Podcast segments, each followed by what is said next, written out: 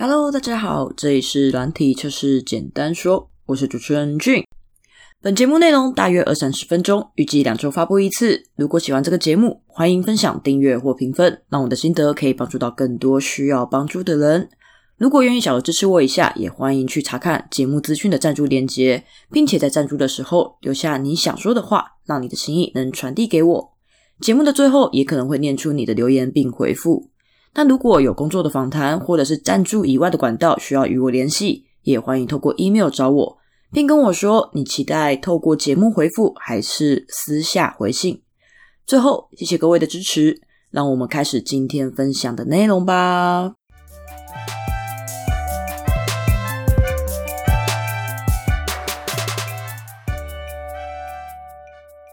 那这一集的话，我们要接续上一次我们有分享了一些关于独立思考跟我们的技术方面的东西。那独立思考的时候有讲了 bug 这个层面的地方，讲了一些使用者故事啊、商业价值，然后还有前端、后端跟资料库。那接下来呢，就是要讲关于 improvement 这个话题的部分。那 improvement 有些人会说是改进，有些人会说是优化。这边大家可以听一下，衡量一下自己有没有具备在 improvement 这一方面的能力。那它跟 bug 最大的差别就是，bug 就是有一个很明确的问题在那边。那 improvement 的这一类议题的测试啊，它是很主观的，它比较没有标准答案，但是它都有一个核心的目标在这边。但我这边不会去说明什么是压力测试，什么是负载测试，什么是容量测试，什么是效能测试。这个大家可以在上网搜寻看看，或是听一下我其他集的分享。那我这边就直接接续来讲一下，在衡量自己方面，improvement 这边你可以怎么去衡量？那其实我刚刚有讲到一些东西了。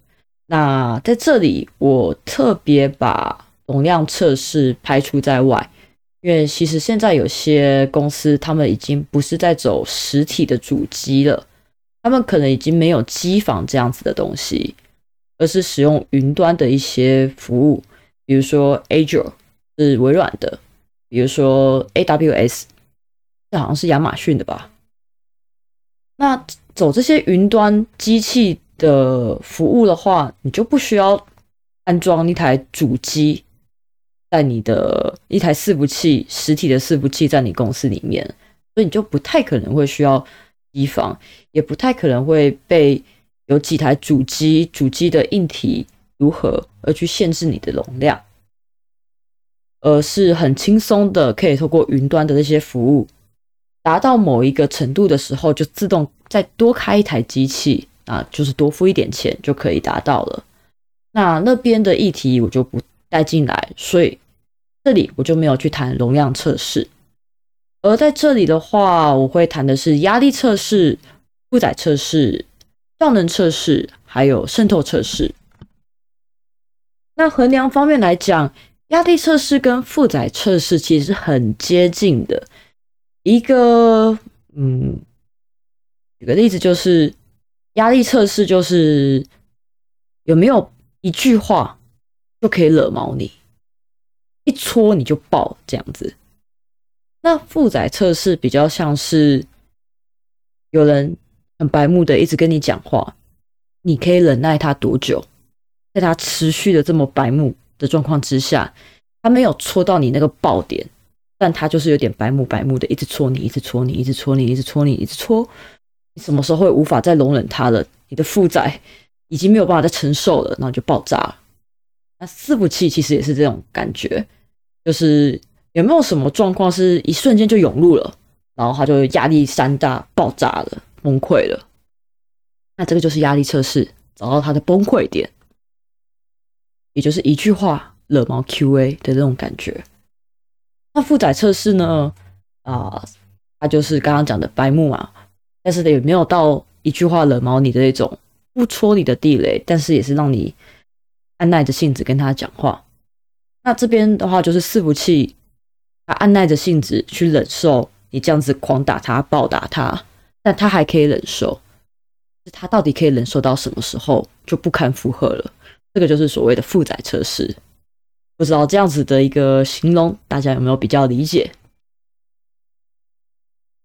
那压力测试跟负载测试我放在一起看，然后它的衡量标准有五个，你可以去衡量一下自己在这个领域呢，到底在哪一个能力阶段。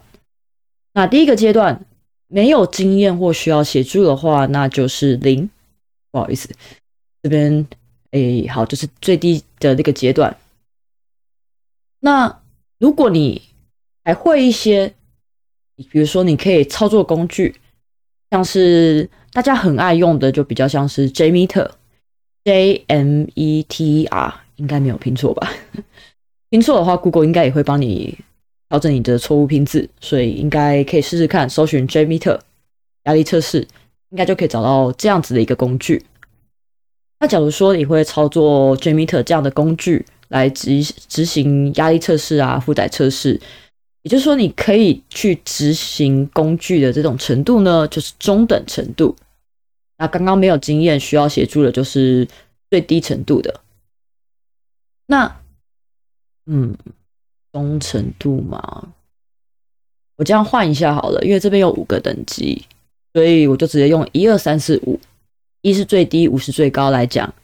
刚刚没有经验需要协助，就是第一第一个就是最低等级的啊，再进阶到第二等级的，就是你可以操作工具。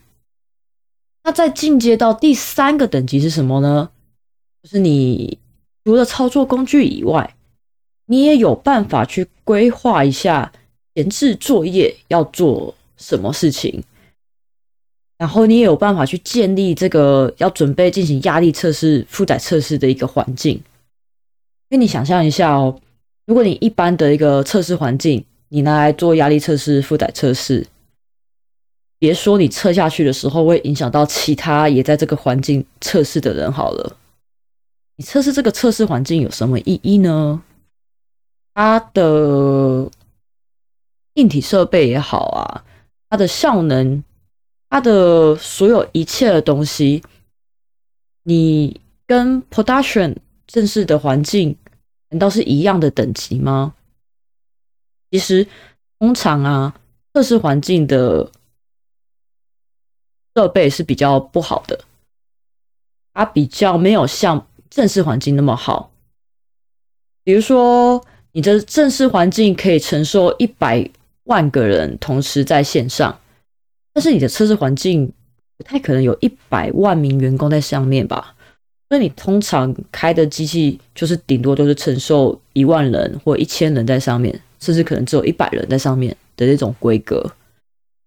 所以你在这样的一个机器上面去测试是比较没有、比较没有办法测到东西的，因为这不是你要测的东西啊。你要测的是要测正式环境会出的问题、会崩溃的地方、会没有办法承受的一个地方。所以你要去建立一个模拟。正式环境的环的环境，所以呃，建立这样子的一个测试环境，以及去规划一些前置作业，你要准备什么样的测试资料啊？呃，你要测什么啊？这一类的，你的前置作业还有测试环境，你有没有办法去规划去筹备？如果你有这样子一个建立测试环境、规划前置作业的能力。那你就是在第三等级，在中间的这个等级了。那再往上是什么？再往上就是你可以去分析你现在伺服器的一个状态是什么，你可以去分析你现在业务性考量下，你今年跟未来即将要达成的这个业绩目标，哦，它应该要。至少可以承受到什么程度的压力点，还有它可以负荷的程度是什么样子？你要以多少去，呃，你要以多百目的程度去不断测试这个伺服器的耐心啊？那这些东西都是你可能看一下，现在有没有一些数据可以协助你分析的，然后以及你未来的愿景，可能有一些业绩目标在那边。去衡量、去规划，如果你可以去分析这些数据，因此而去设立你压力测试或负载测试的阶段性目标要到哪里，然后我们再优化，再达成到下一个阶段性目标。如果你有具备这样阶段性目标的规划能力呢？哦，负载测试跟压力测试，如果你会其中一个的规划能力，那你就是到第四等级。那如果你两个都有办法去规划出来的话，那你就是拿到最高等级第五等级。所以，improvement 的第一个面向就是压力或负载测试这个地方。有五个等级，最低的等级第一级是没有经验或需要协助，第二个等级是可以操作工具，像是 JMeter 这样子的东西。那当然，Python 它也有它的压力测试的一些模组。然后第三个等级就是你可以规划前置作业跟建立测试环境的能力。第四个等级就是你可以分析数据。与设立那些阶段性目标的规划能力，然后你可以规划压力测试或者是负载测试其中一个，这是第四等级。如果你两者都有办法规划，那就是最高第五等级。那这边记得要记录一下你现在这个地方等级大概在哪个阶段哦。然后我们就来到下一个 improvement 的第二个议题是效能测试。效能测试是很主观的，那我这边就把它简单区分为四个等级。那它的工具五花八门，所以你可以思考一下要用什么方式。主要还是看你效能测试的目的性是为了什么。那四个等级跟之前的很像，没有经验或需要协助的话，就是最低的这个等级。那中等的话，就是你可以操作工具去执行这个效能测试。那中上的等级就是你可以去规划前置作业，还有建立它的测试环境的能力。那最高的等级就是可以去分析数据，去设立那个阶段性目标的规划能力。那这边就是效能测试的四个等级，别记得也要记录一下哦。目前你的能力在哪个阶段呢？然后 improvement 的最后一个跟前面这几个很不一样。它叫做渗透测试。渗透测试，你可以想象一下，你桌上有一滩水，你把一张卫生纸放下去，放在这个有水的桌面上，你是不是会看到你的卫生纸开始一点一滴的被水透过来，卫生纸慢慢的湿掉了呢？这就是一种渗透的现象。那渗透测试就是什么？就是你被骇客一点一滴的侵入你的系统，侵入你的伺服器，这个就是渗透测试。那合法的骇客叫做白帽，白色的帽子；那不合法的骇客叫做黑帽，黑色的帽子。那白帽跟黑帽，我不确定有没有一些议题去界定这样黑跟白之间的关系。有兴趣的可以去了解一下这个命名的历史脉络。那总之，渗透测试就是一个这样子的一个一个测试啊，就是找你系统有没有一些弱点，可以让人家渗透进来。那渗透测试的话，呃，跟效能测试。还有压力负载测试的那个级别都很接近，渗透测试这里一样分成四个等级，那跟刚刚的效能测试基本上是一模一样的。我这边没有把它讲的太难，就是你没有经验或你需要协助，那这个就是最低的等级。那如果你可以操作工具，像是 Linux 系统有一些。可以去进行这种渗透测试的一些工具。如果你可以操作这些系统，那你就是中等的等级。那如果你还可以去规划一些你要做什么事情，或者是你是一个可以独立接案的，像是你可以去建立这样子的一个渗透测试的环境。你有这样子的能力的话，你就是中高等级。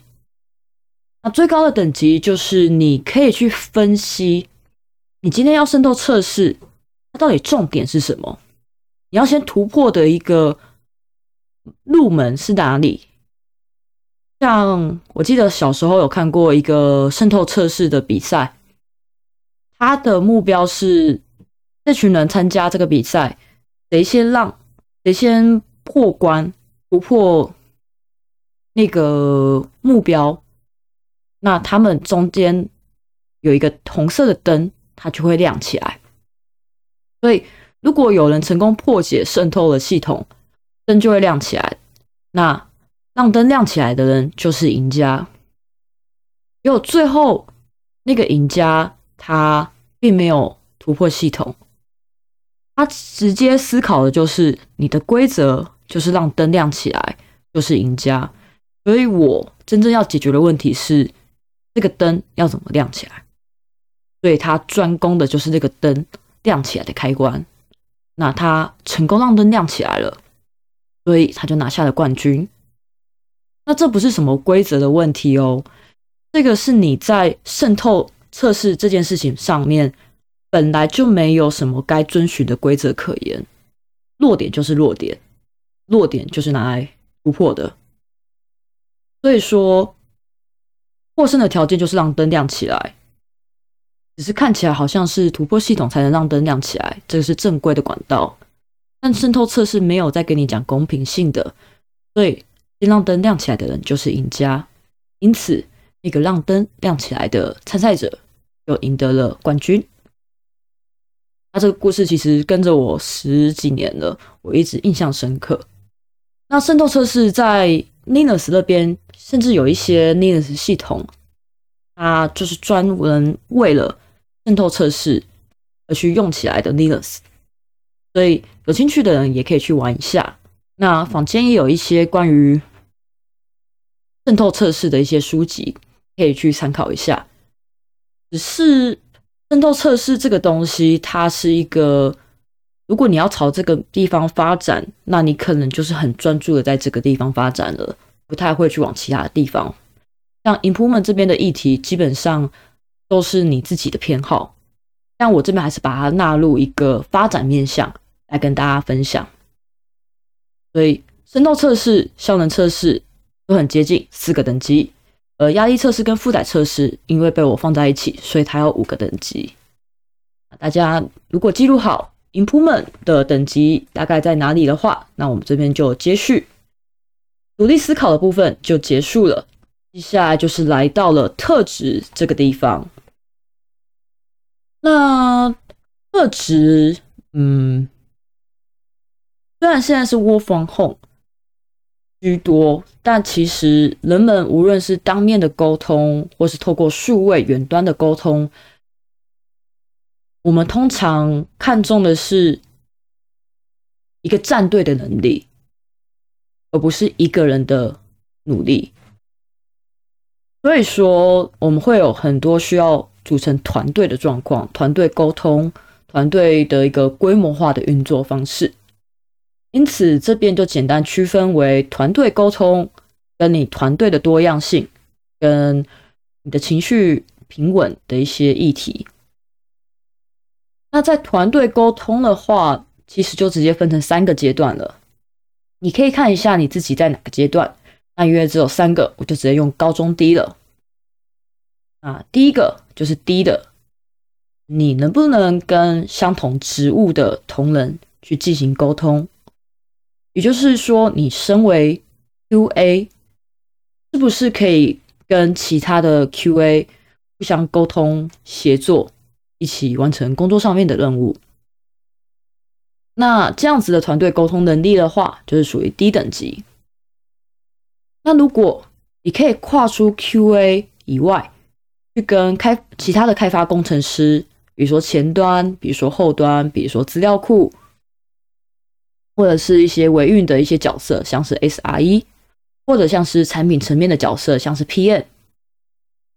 但你仍然在产品开发内部去进行沟通，只是你可以跨职能的去进行沟通，那这个就是中等程度。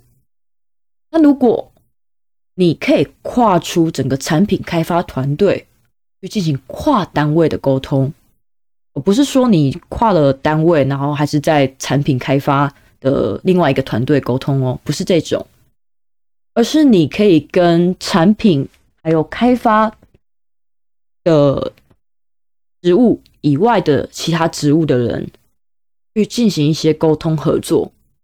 去进行这样的一个团队沟通合作，那你就是最高等级的。那接下来来到的是多样性，但多样性其实我会再把它区分为三种，因为团队其实会需要不同的声音，团队才比较不会陷入团队迷思，然后最后一起做出了一个比较比较。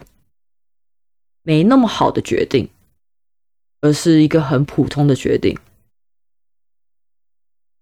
所以你需要不同的声音，这个团队才可以一起成长往前。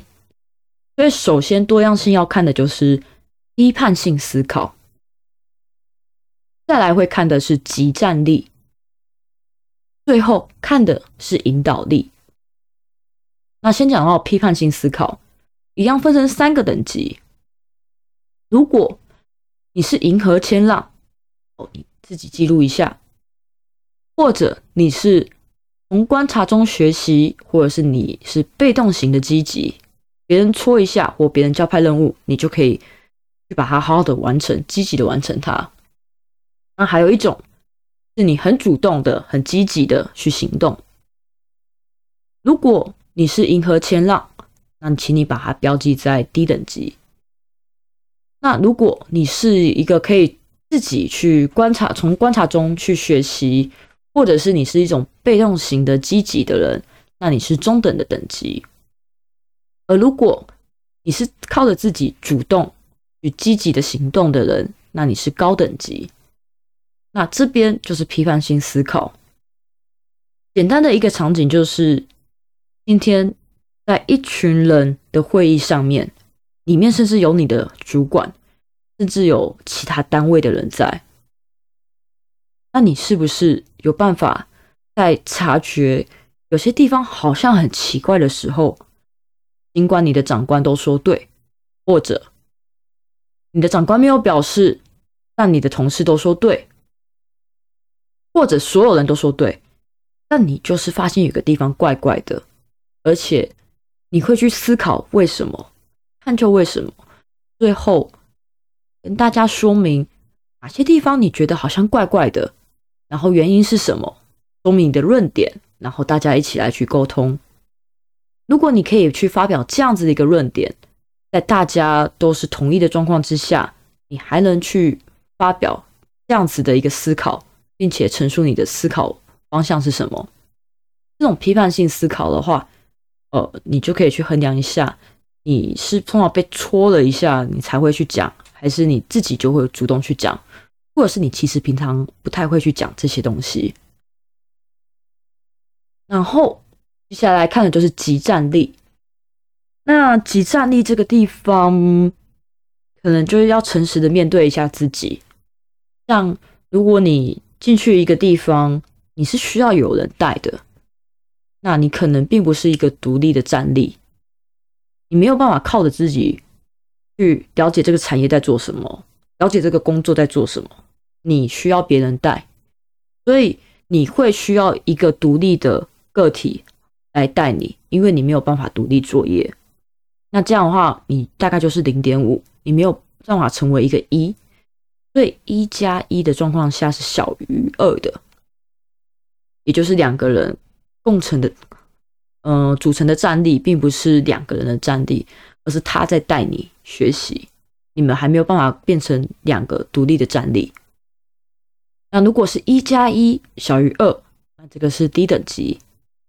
那一加一等于二，那就是中间的等级。而如果一加一大于二，也就是你自己不只是一个人，不止自己可以独立作业，你还等同于一个战队，可以多方同时推进各项任务。你就是一个战队，而不只是一个人。这种一加一大于二的战力，就是最高等级的。那这边也要记得记录一下自己的能力阶段大概在哪里哦。然后最后一个多样性的就是引导力。引导力有时候会跟沟通混在一起。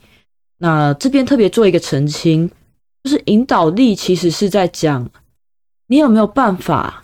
在别人已经把他所知道的资讯都告诉你以后，你还能去引导他讲出更多他没有想到，但他其实知道的事情透露给你，或者是引导他讲出他以为你不需要，所以他就没有讲的话。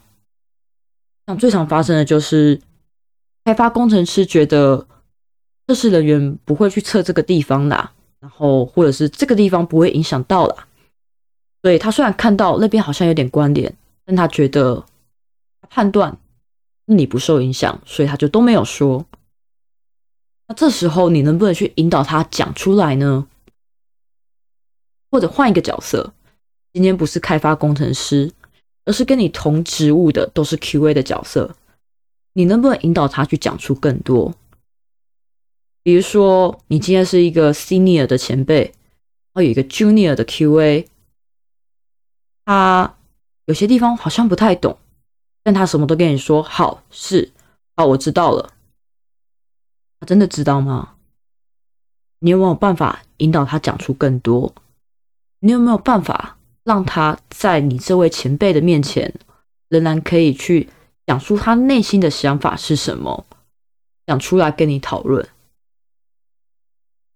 可以思考一下，自己有没有这样引导别人讲出更多，甚至是自己本来就没有想到，只是试着去引导对方讲看看，看能不能探取到更多，结果就意外获得的惊喜。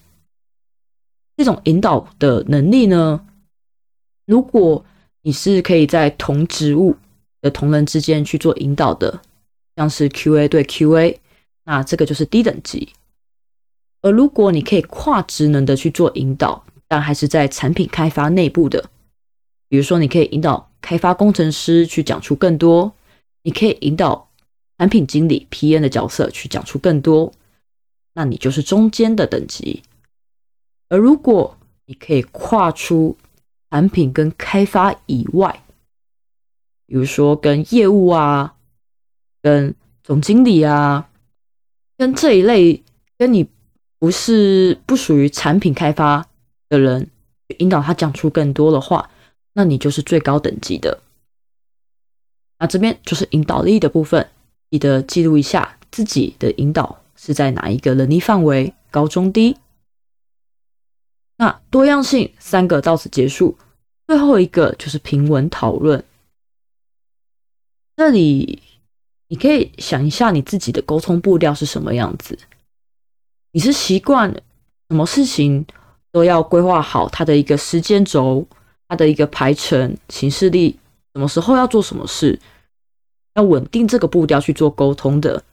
如果有临时状况发生，或是忽然要调整任务，你会感到慌张、措手不及，甚至无法应付吗？如果你是属于稳定步调沟通的人，那你身边就是属于低等级的。而如果你在遇到一些突发状况，像是线上忽然发现一个问题要紧急处理，因为它很严重，你可以去独自的去厘清这个突发情况是什么，独自的去解决这个问题，那你就是中间的等级。而如果你在突发情况发生的时候，你仍然可以去找到相关的影响这件事情的人跟被这件事情影响的人，你可以把这些利害关系人找出来。去平稳的沟通讨论出解决方案，并且立即去处理，一起去解决这个问题的话，那你就是属于最高等级的。因为你在突发情况的时候，你可以平稳的去沟通，把大家串联在一起，共同去解决问题，这是非常厉害的能力。如果你具备这样的能力的话，千万不要觉得这个好像没有什么。你能把相关的人在嗯在适合的时间串联在一起，这是非常厉害的嗅觉。那以上就是属于特质的层面。那时间到这边，呃，很接近半小时了。那我快速的讲一下，呃，如何衡量自己。那我这边的等级，其实大家不要太在意自己的分数在哪里，因为当你突破 Junior 以后呢，代表你已经有具备一定的技能。接下来你可以去选择。你要成为什么样的 QA，甚至你可能会发展出自己的一些方法，然后去不断的去加深、去强化你的方法，或者是你的一些想法构想，甚至你可以带领出和你同样想法的人。所以你要成为什么样的 QA，什么样的品质保证工程师，这完全是一个选择。所以我这边只是一个个人分享。随着时间的推进，我也可能又会在持续更新，所以大家不要在这个地方太去在意分数是什么样子。那这边就来喽，在技术的衡量上面呢，虽然有分成自动化测试跟分析方法，但分析方法的部分其实已经融入到了呃独立思考的那一块，所以技术这边你就直接看自动化测试那边你拿几。分就好了。那自动化这边基础的部分三选一，如果你是没有实物运用经验的，就是没有拿分；如果你会使用工具，请拿二点五分；如果你会编写脚本爬虫的话，请拿下五分。那如果呃。这边三选一，基础题完了，你可能是零分、二点五分或五分。然后我们就来看一下加分题。那加分题总共有六项，每一项都是可以拿下五分的。对，如果你六个全拿的话，就是加三十分，你就会拿到三十五分。所以说，自动化测试这边的最高分其实是三十五。那如果你要符合一个 Junior 的等级的话，你至少要大于或等于十分。这是我个人啊。个人去测评一些 QA，然后以及观察我自己的一个需要，一个平均都要带起来的 QA，我会需要他在这个地方大于等于十分才会是一个 Junior 的等级。那如果你大于等于二十五分的话，基本上应该在自动化测试这边有达到一个踏入 Senior 门槛的程度了。那接下来你也可以去思考一下，自动化测试这边你是不是要再更专精一点，或者是要往其他待会分数比较低的地方去发展。那接下来是独立思考的衡量，也就是 bug 的部分跟 improvement 的部分。那 bug 这边的话，哦，哦，其实全部都是四选一，所以。有分四个等级嘛，低、中、中高跟高。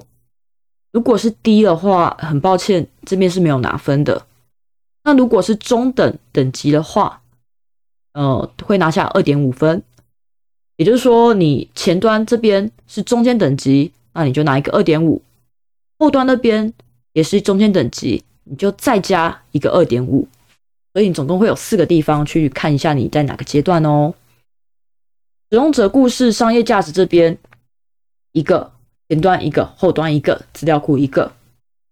所以如果你全部都是中间等级的话，你就会拿四个二点五分，加起来十分。那如果你是中高等级的话，你就可以拿到五分。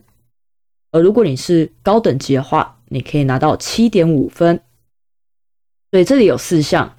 最高分就是七点五乘以四，也就是三十分。而在这边个人的要求，我自己个人的要求的话，会是 bug，你大于等于十分的话，你就会达到一个 junior 的门槛。那如果你大于等于二十的话，你就会拿到一个 senior 的入门。那之后一样，你就可以衡量一下，你要再把 bug 的一个 debug 的能力去加深加强吗？还是你要往哪边去发展？而 improvement 这边，呃，四个等级的地方一样是零、二点五、五跟七点五，只有压力测试和负载测试这一块，他们是一起拿分的，所以它是五选一，所以呃有五个等级嘛，一样是零、二点五、五跟七点五，但它第五个等级是十分。所以你可以算一下你这边拿几分，而我这边对于他在界定 junior 跟 senior 这边来讲，其实是不强求的，因为你要不要往这边发展，看你自己。而其实自动化测试这边也是看你自己。所以像如果今天一个团队他需要的 QA 并不需要到自动化测试的能力。那刚刚的自动化测试这边，我就完全不会去衡量它，我就会直接只衡量 bug 这边跟特质这边，所以这边就给大家参考一下。那最后就是特质这个地方，特质这边要特别跟大家提一下，刚刚有讲到五个：团队沟通、批判性思考、集战力、引导力跟平稳沟通。哦，它有三个等级，所以很明确的就是。零一二，如果你最高等级，你就拿两分；如果你是中间等级，你就拿一分。那不好意思，如果你是在同职务的同仁之间沟通，QA 对 QA 之间的沟通，这其实是比较比较算是基本功，所以这边我个人是不会给分数的。那就我个人而言，在看 Junior 的时候。你的特质衡量上面，呃，至少要大于等于三分，那这边才会符合到 Junior 的门槛。那 Senior 比较特别一点，他要看重的不是总体分数，而是这五项特质当中，你至少都要拿下。所以你可能至少要拿下一分，或者是你可能要拿下两分都可以。所以五项刚刚讲到的那些特质，五项特质都应该要具备，至少可以在产品开发团队内跨职能沟通的能力，以及你要是一个独立的集战力，不需要别人来带你，就有办法自己去摸熟。那这样子对我个人而言，才会是一个 senior 的入门。那以上的话就是帮助大家去衡量一下。你自己在 QA 的全方位的面向当中，你自己的能力大概在哪个阶段？大家可以去衡量一下，然后去思考一下，你接下来想要成为一个什么样的 QA？或者你可以问问你自己，为什么你喜欢做 QA？甚至再直接一点，为什么你想要做测试，而不是去做开发工程师？那当然，用这样子的一个分类法可能是不够深入的，所以你可能要再多一些深究自己到底喜欢什么，到底是什么事情让自己充满热忱、有动力，了解一下自己想要成为一个什么样的 QA，你到底追求的品质是什么，然后你再来去思考一下你目前的能力在哪里，你想要往哪边去更深入去钻研，啊，接下来你再去定你的今年的一个新希望。你的新的一个行动计划，或许会比较可以更专注在这件事情上面，而且知道自己为什么要去做这件事情，因为你知道你在往你的目标前进，你在往未来你期待中的自己前进。那这边也祝福大家，就是在这两集的分享之下，可以更了解自己，然后也可以再去更深入的了解自己内心到底在想什么。我未来想要成为什么样的人？那如果你喜欢我的分享的话，欢迎订阅或者是评分。愿意支持我的话，也可以去小额赞助，或是想要约一些工作邀约的话，也可以通过 email 找我。本集内容大概就到这边，谢谢大家的聆听。这里是软体测试简单说，我是主持人俊，我们就两周后再见喽，拜拜。